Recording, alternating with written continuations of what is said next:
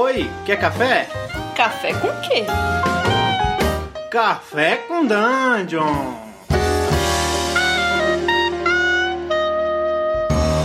Bom dia, amigos do Regra da Casa. Estamos aqui para mais um Café com Dungeon. É só amanhã com muito RPG. Eu sou o Rafael Balbi, estou bebendo um, um, café preto, é, bem, bem sólido, quase opaco 100%, porque a gente vai falar de World of Darkness, essas coisas assim, principalmente Vampire, com um cara que manja muito do assunto.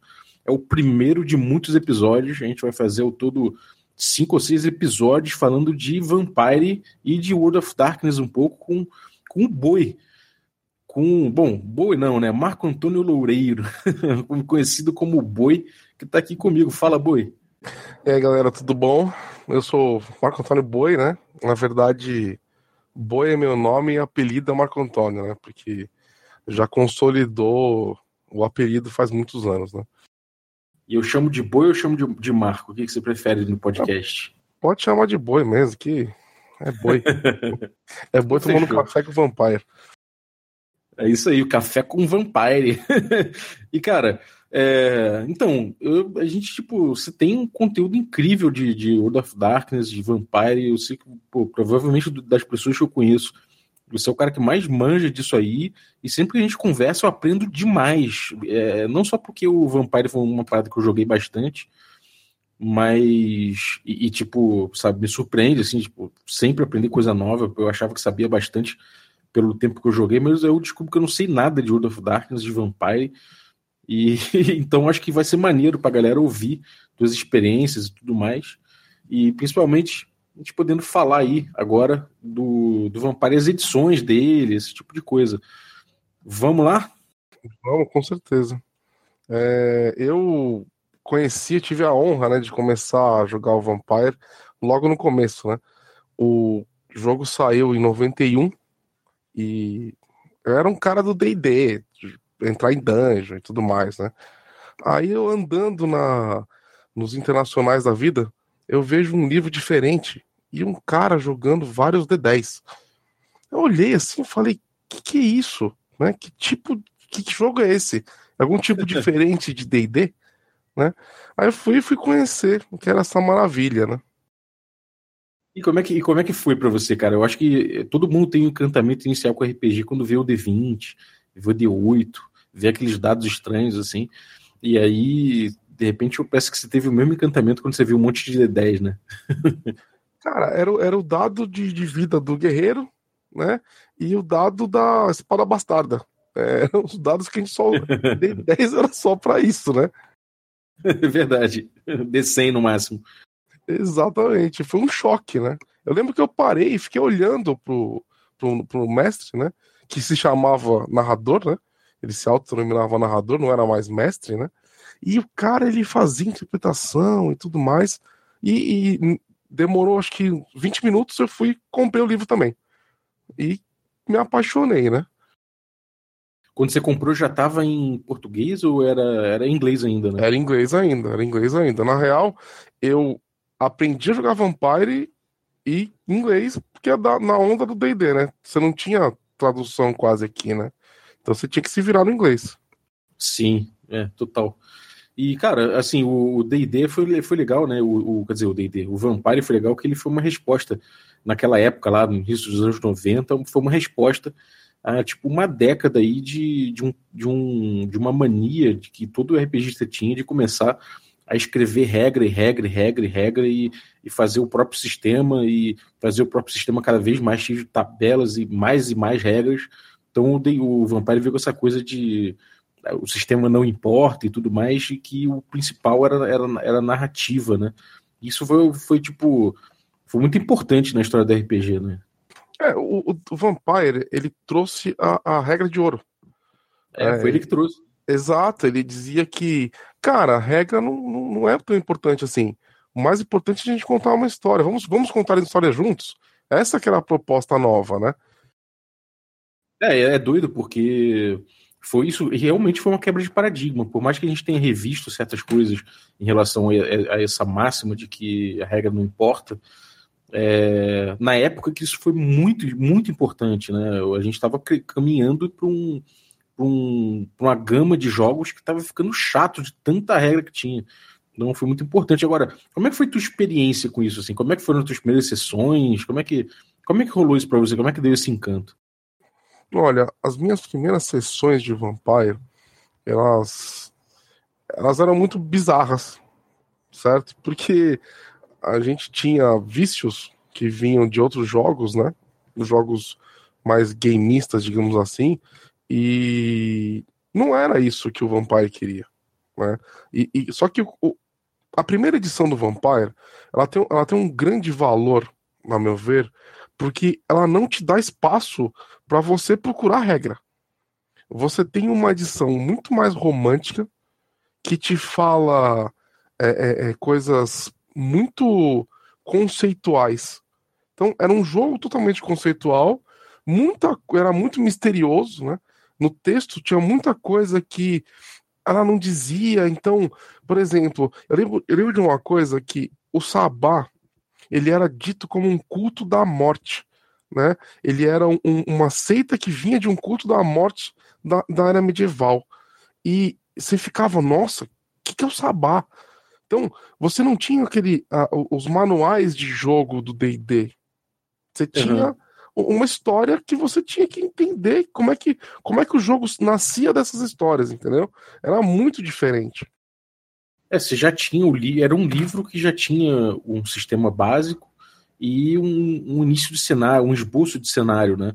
Que era essa coisa da o, o, o vampiro, os vampiros reunidos na Camarilha, que é um grupo de vampiros, e esses vampiros se, é, se organizam de acordo com, quer dizer, eles se organizam de acordo com as tradições, com, as, com, os clãs de cada um, né? E cada clã se remete a um, a um fundador dessas, desses clãs que é um antediluviano.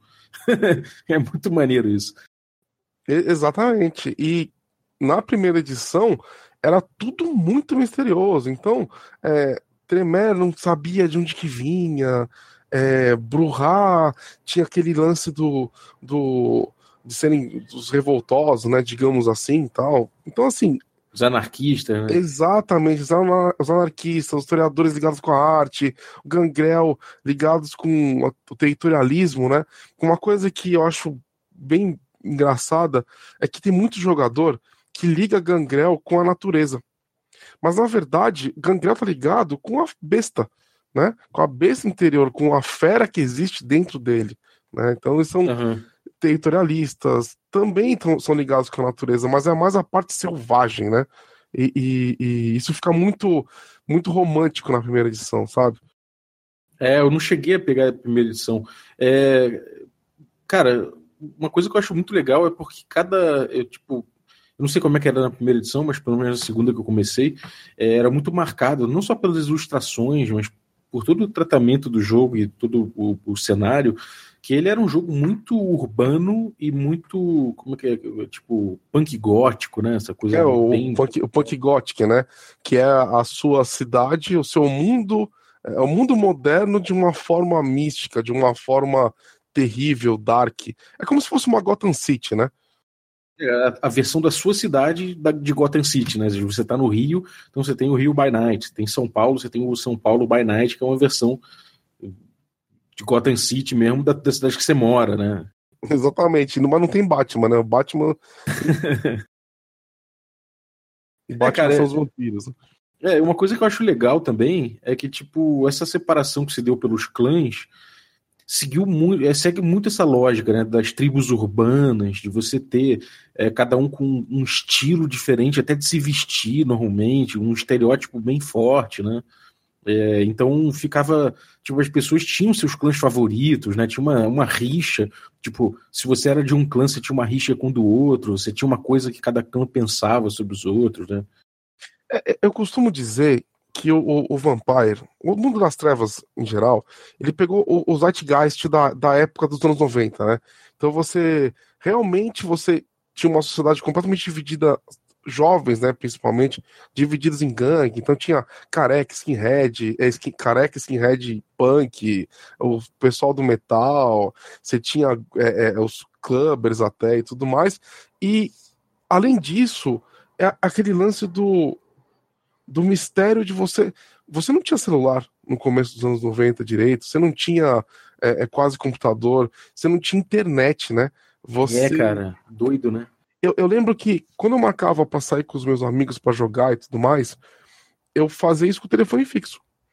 Se por acaso a galera resolvesse mudar de lugar, acabou. Você tava no meio do caminho, não tinha como você descobrir. Você tinha que parar no orelhão, colocar ficha e ligar pro pessoal.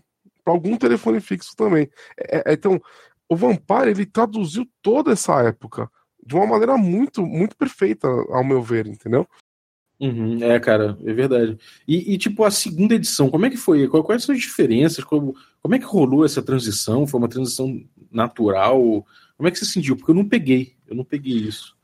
Eu, eu ao meu ver, a segunda edição, ela veio. A impressão que dá é que a Outwolf desenvolveu as edições é, de uma maneira. Como é que eu vou dizer?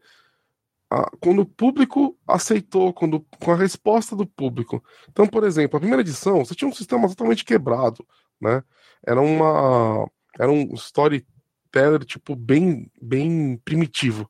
A segunda edição veio com a proposta da, da, da White Wolf de começar a, a não só dar uma consertadinha no sistema, mas, mas é, começar a desenvolver o cenário.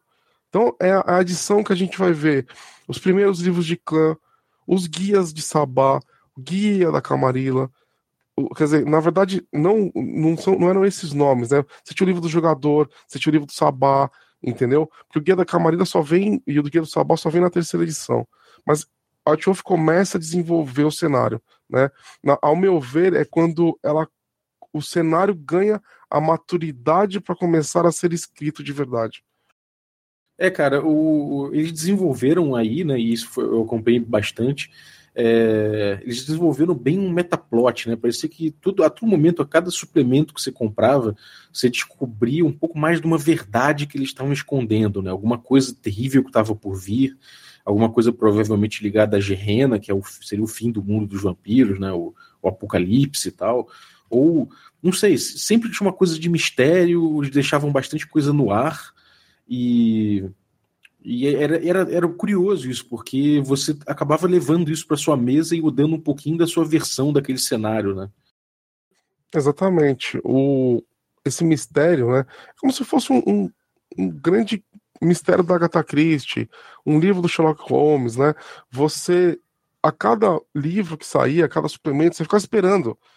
E agora, como é que é o, o livro do Cana Sombra, que era só, só tinha no Sabá? Como é que esses caras pensam? certo? É como que os Tismice pensam. É... Era muito. É, é exatamente isso. É um, é um mistério que você ia construindo a cada livro que você comprava, que você lia, né? Eu lembro que você tinha que ficar esperando certos livros que eram anunciados.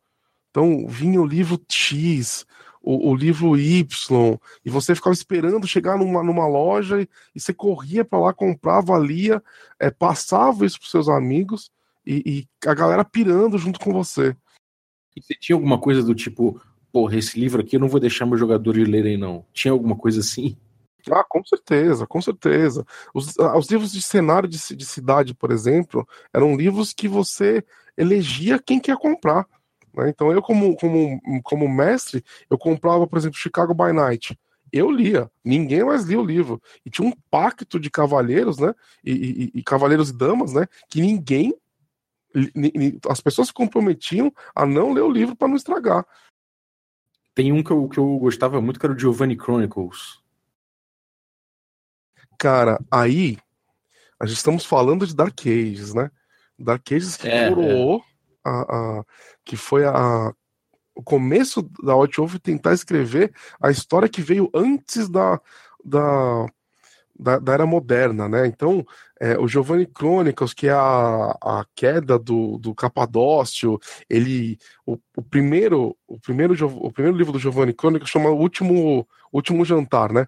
Que é quando o, você é abraçado, então você está numa festa, num, num, numa festa medieval, e você é abraçado pelo clã. Você começa como mortal e é abraçado como o clã que você vai jogar. né? E aí você acompanha a morte, do, o, o abraço do o, a diaberri do Capadócio, né? Começa a, a, lidar com toda a intriga que foi a destruição do Capadócio, que não morreu. A, uhum. a, a alma dele nunca foi diaberrizada em, em, por completo, né? Ele foi embora, digamos assim, e você jogava aí uma sequência aí de, de grandes aventuras. Era muito doido, cara. E, e, outra coisa que, que me fascinava também é que você tinha certos livros que não que eles exploravam coisas quase é, até questões fisiológicas de você ser um vampiro, né? Tinha aquele Ghost Fatal, Fatal Addiction, que era sobre os carniçais, né? Que são esses humanos que os vampiros dão o sangue para eles, eles ficam viciados no sangue do vampiro e por beberem sangue vampírico eles, têm, eles pegam algumas propriedades do seu mestre. Né?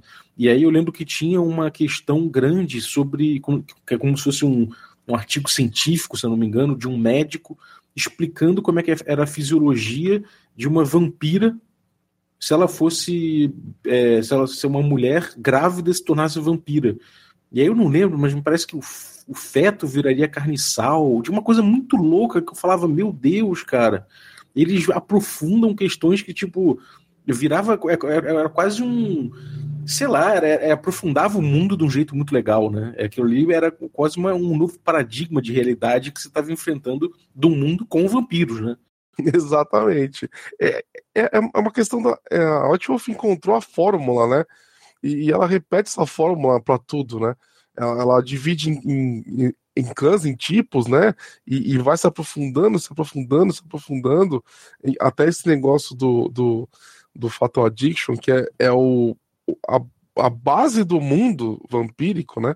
São os mortais que cuidam dos, dos, dos da sociedade no dia, né? Enquanto os vampiros estão descansando. É muito legal, cara. É um jogo muito, muito rico. Qual, qual, o livro dessa era, assim, segunda edição? Qual o teu livro favorito, assim? Qual, qual parada que você fala, cara, isso aqui é uma relíquia. Se você vir num sebo vendendo, se você vir alguém vendendo aí, compra, porque isso aqui é tipo Prime, assim, é masterpiece do, do Vampire. Cara, Dark Ages lançaram uns livros que você contava sobre as, as, as trilhas de sabedoria. O, o, o, todo vampiro ele precisa lutar contra a besta, né? E uma das formas que ele encontrou foi a humanidade. Só que esses livros eles explicam que a humanidade é apenas uma das trilhas de sabedoria para você lutar contra a besta.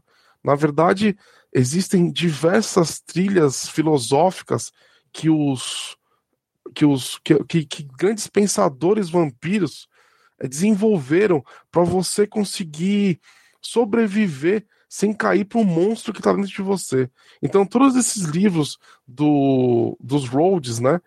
Eu acho que eles são é, essenciais para você entender como que a sociedade vampírica ela se formou é, é, é, é, em pensamentos filosóficos. Eu acho isso incrível, cara. É, bem doido mesmo, cara. Acho que o meu favorito tem esse Ghost Fatal Addiction, que é sobre carniçais, que eu acho muito legal, porque por isso que você falou, que é a galera que sustenta os vampiros de dia, né? Mas também, e não só por isso, porque tem um alto grau de loucura. Quem escreveu com aquilo ali. Com certeza, cara. É muito louco, porque tem, tipo, carniçal dos Tsimizes são uns, umas pessoas que eles uniram, assim.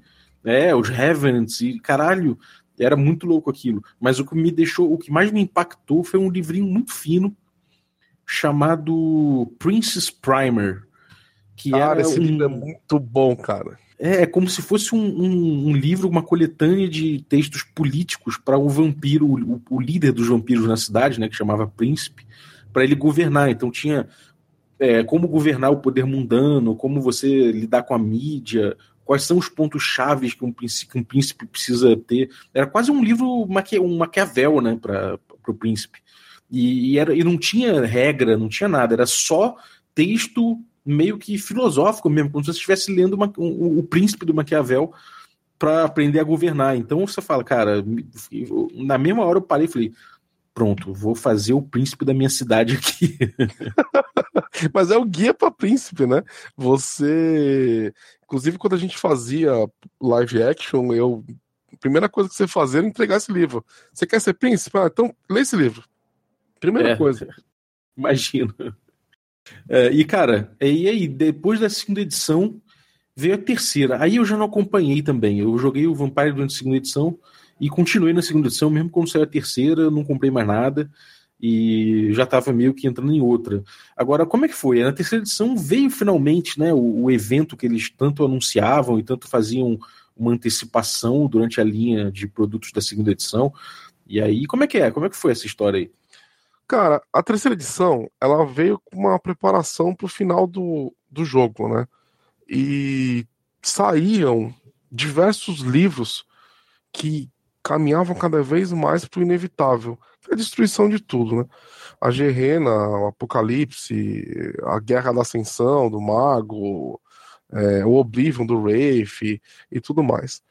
E culminando né, no final da, da terceira edição, que lança, lançou, eles lançaram os livros, né? Então você, todos os livros, você jogava como se fossem aventuras. Então tinham muitos que tinham finais abertos. Então, a Gerena você jogava, o Apocalipse era você que. Você tinha vários, vários finais, finais alternativos, você tinha um monte de opções para você terminar o jogo do, do, do, jeito que você mais se identificasse, né? O, o, o, o então, o, a terceira edição também tem, outra, tem, também tem uma, uma pegada de tentar consertar o sistema. Eu acho que, inclusive, é uma das, das minhas maiores não críticas, né? Porque é, era um, um, uma outra pegada, um outro, um outro estilo, né? Mas o sistema não favorecia, nunca favoreceu o jogo, né? É um jogo ele tinha muita, muito problema gastar o sistema. Então na terceira edição eles tentaram dar uma consertadinha, o que também não agradou, né? Então a terceira edição ela junta essa tentativa no sistema, junto com diversas é, é, séries para você terminar, né, com, com o mundo, né, que chegar o apocalipse, a Gerena finalmente chegarem isso, né? Uhum. É, agora essa coisa do sistema é muito legal, porque sim, eu era tão habituado com o storyteller, né, que na minha mesa funcionava. É aquela coisa, você passava por cima mesmo, você abria mão de, de vários pedaços de regra, porque era, era, era isso que era o jogo, a proposta do jogo. É, e era quebrado mesmo, tinha questões até estatísticas que eram meio quebradas, tinham, é, por exemplo, você tem um livro que tem um monte de arma, uma lista de armas imensas e até, sei lá, metralhadora é, de derrubar helicóptero, helicóptero Apache, um monte de coisa que você falava, nossa, é um jogo de horror pessoal e tem coisa de. Eles abordam umas questões de poder, né, de, de porradaria, que levava o jogo para uma coisa, às vezes, meio meio Power Rangers, né? É, o pessoal, fala. falava que é Vampire The Evolution, né? Que nem X-Men. é, exatamente. E, tipo, eu confesso, eu muitas vezes os jogadores já, já safos começavam a fazer a ficha falando, bom, meu personagem vai se garantir na porrada, o resto depois a gente vê. E realmente é, parece que a terceira edição veio é, é, para resolver algumas questões estatísticas do sistema e também algumas coisas de bot, né, de falha crítica e tudo mais. Mas ainda não. Acho que, pelo que eu lembro, teve os puristas ficaram muito. Ah, não, não tem que mexer em nada. E e também não chegou a consertar os grandes problemas, né? Que é, que é a coisa do, do tom, né? A galera continuou combando, continuou fazendo o jogo para porradaria, né? É, o, as disciplinas elas são totalmente desbalanceadas, né?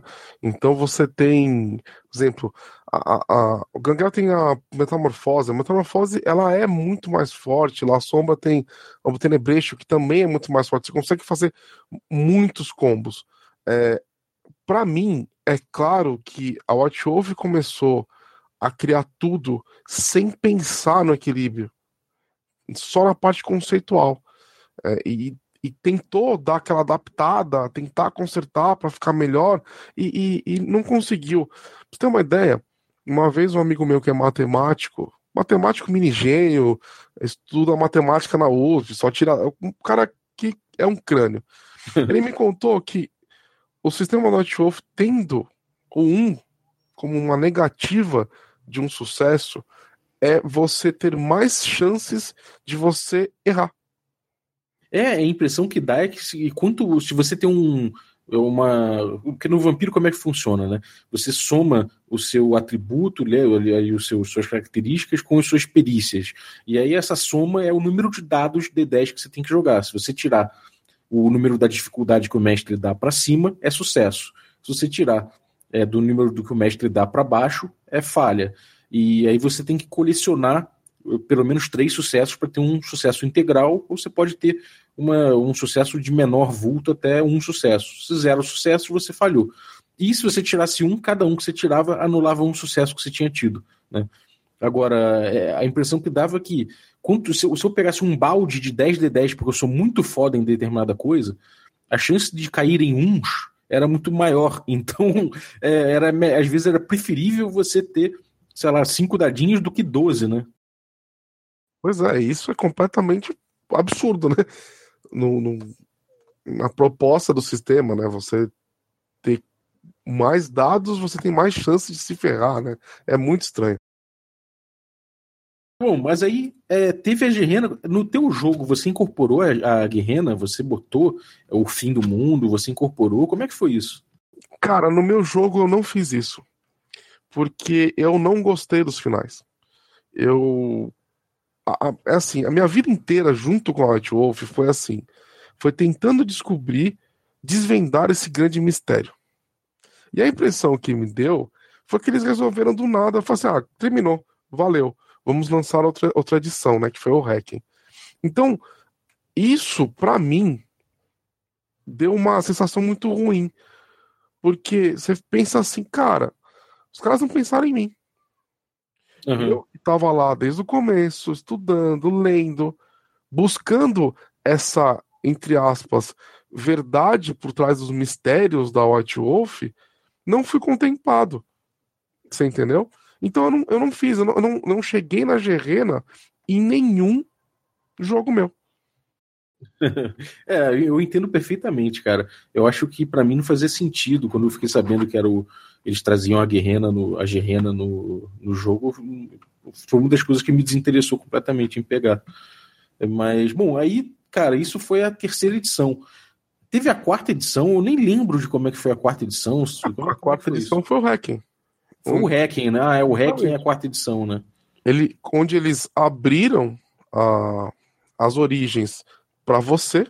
Então, você decidia como é que era o seu Vampire. Claro, você tinha os suplementos que diziam uma coisa aqui, lancei a Sancto. Você tinha, você tinha um monte de suplementos que diziam mais ou menos assim como que era a história. Só que no final, era você que decidia qual que era a origem que você né, é, é, tinha decidido jogar. Só que, cara, quando você vai criar uma coisa nova, cria uma coisa nova, cara. Eles usaram nomes dos clãs que existiam antes. Você entendeu? É. Então, Deva é troiador com não sei o quê. Então, você olhava, você fala assim, brother, vocês querem vender livro, né? Essa que é a real, né? e ali não, não pegou, né? Essa, a quarta edição, o Hacking, ele, ele, ele talvez tenha sido a, a edição menos menos comprada, talvez, não sei dizer. Mas... É, o, o, que me disseram, que, o que eu li, é que vendia, vendeu bastante. Né? O, o, o Hacking, ele tem um sistema muito melhor, que é o Storytelling System. Né? Ele tem um sistema muito melhor que o anterior. Então, e tem algumas coisas que eu gosto. Por exemplo, é, uma das coisas das edições anteriores que eu nunca gostei é, é o lance da geração. E não o lance da geração em si, que eu acho legal, vir de Caim, quantos passos você tá dele e tudo mais. É, geração é quantos passos você tá do Caim, né? Porque Exatamente. Os vampiros descendem da maldição que foi colocada sobre Caim, né? Exatamente. Então você tá. Você já começa a três passos dele, né? E vai descendo. Vai aumentando, né? Digamos assim. E. Só que o que acontece? O seu desenvolvimento com o personagem de poder de personagem, digamos assim, está relacionado diretamente com a, com a geração. Portanto, é um jogo que te fala assim: olha, para você ser mais poderoso, você tem que diabolizar alguém. Que é tipo você você vampiriza o próprio vampiro, né? Exatamente. Só que pra, só que você diabolizar alguém é a mesma coisa que você canibalizar um ser humano. Você, jogador, canibalizar alguém. É um negócio horrível. Só que o sistema te fala, nós tem que fazer isso. Porque é o único jeito de você ser mais forte. É doido isso. no Hacking, eles têm um lance de potência do sangue que eu achei muito bacana. Você vai, você cresce de poder enquanto você está ativo. Então, quanto mais ativo você está, mais tempo ativo, mais poderoso é seu sangue. Até o momento que você tem que descansar e tudo mais. Isso eu acho incrível de legal. É, isso é maneiro mesmo, cara. E foi a base, Ficou né? No, no hacking esse tempo todo agora e que, que anunciaram já, já deram vários previews. Primeiro saiu o alpha para fazer playtest e agora saiu a edição definitiva que tá, a gente está esperando entrar no mercado, né? Mas já tem um preview grande aí, né? Esperando ansiosamente para sair, né? Sim. Que que, que, e qual é da quinta edição? O que, que eles estão trazendo? Você viu o preview? O que, que você achou? Cara, eu participei do Alpha, é, participei do, do, do, do, seguinte, né? E tô esperando agora a, a definitiva. Cara, eu amei. A, na minha opinião, é a primeira vez que a Outwolf ela fala assim: olha, nós vamos consertar esse sistema e nós vamos escutar a comunidade. Vocês vão dizer pra gente o que, que vocês gostam, o que, que vocês deixam de gostar, o que, que vocês querem. Eles lembraram muito o que, que o DD Quinta Edição fez. Eles abriram para todo mundo falar, pode falar, pode conversar, falem com a gente, né? E também na onda do D&D, eles lançaram o Storytellers Vault, que te permite escrever. A fanbase agora pode escrever, pode distribuir o conhecimento, suas aventuras, seus cenários. Então, assim, é uma edição que dá para ver que eles querem fazer junto com a galera.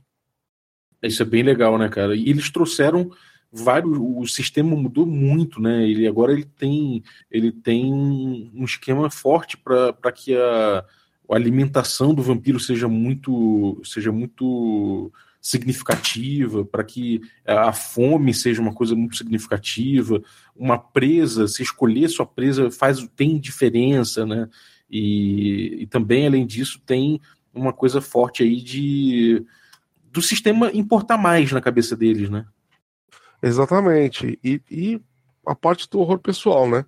Você jogava antigamente e chegava uma hora de nível de poder que você falava assim: Meu, dane-se. Eu não vou me preocupar mais com nada. E o quinta edição, com a mecânica de fome, em que você não importa o seu poder. Não importa. Caim pode sucumbir à fome. Acabou. E isso faz com que o Elder, o Ancila e o Neófito, eles tenham uma, a mesma fraqueza, cara. Isso eu achei brilhante. É, o mais antigo ou mais novo, eles sofrem do mesmo, do mesmo mal, né? Que é o, o, o mal do vampirismo, né? Lembra que eu falei da, da geração? A geração, agora na quinta edição, ela faz com que o, personagem mais velho ele consiga sentir mais fome sem perder o controle. É isso. A geração só faz isso. Por enquanto, né? Vamos ver o que, que o que, que a edição definitiva fala. É, né? de forma geral, parece que eles entraram dispostos a queimar certas vacas sagradas, né? Cara, você resolveu um combate em um rolamento, um combate da White Wolf em, em em uma sequência de rolamentos é, é uma coisa épica, né? é verdade. Total, cara. Cara, eu, eu, já cheguei a rolar mais de 32 dados numa campanha de Werewolf em um turno. É, é, é eu lembro bem disso. Eram baldes e baldes de dado, né? É Búzios, né? Total. É, cara, pô, eu acho que a gente deu uma pincelada boa aqui em todas as edições do Vampire. E, bom, se, você, se, se o cara não, não conhecia nada do Vampire, eu acho que ele já, já tá no mínimo instigado a conhecer mais. E daqui a pouquinho, no próximo episódio, a gente já vai falar mais agora é, especificamente de, certos, de certos assuntos do Vampire. Mas eu acho que por hoje já deu uma, uma pincelada boa, né? Cara, com certeza. A gente deu uma bela pincelada, claro. Cara, para aprofundar, são. Eu acho que a gente teria que fazer uma sequência de, de gravações enorme. Né? Dá, Dá para fazer um podcast aí... só disso, né? Tipo... Ex exatamente, só de cada um desses aspectos que eu falei, né? É, sem dúvida. Bom, mas a gente vai abordar mais. É, semana que vem a gente vai voltar com outro episódio. E para mais Vampire aqui no nosso café com Dungeon, ou seja, vai ser nosso café com Vampire, ou sei lá, alguma coisa assim. Exatamente. Valeu, Boi. Obrigado Valeu. pela tua participação, cara. Daqui a pouco a gente, daqui a pouco aí fiquem ligados que a gente volta.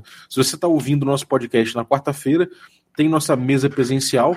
É, a gente está rolando outros jogos que não no nosso D&D quinta edição, mas é um hiato e logo logo a gente volta com a segunda temporada do nosso D&D. Então fiquem ligados aí e descubra o nosso conteúdo se você não conhece ainda no, pod, no regradacasa.com.br que tem todos os nossos canais de YouTube, que tem vídeo pra caramba, tem nosso Twitch lá, tem nosso Medium com conteúdo para vocês, então tem bastante material para vocês seguirem. E se curtiram, deixem cinco, deixem cinco estrelas aí no iTunes pra gente para poder propagar nossa mensagem. Muito obrigado, bom dia para vocês.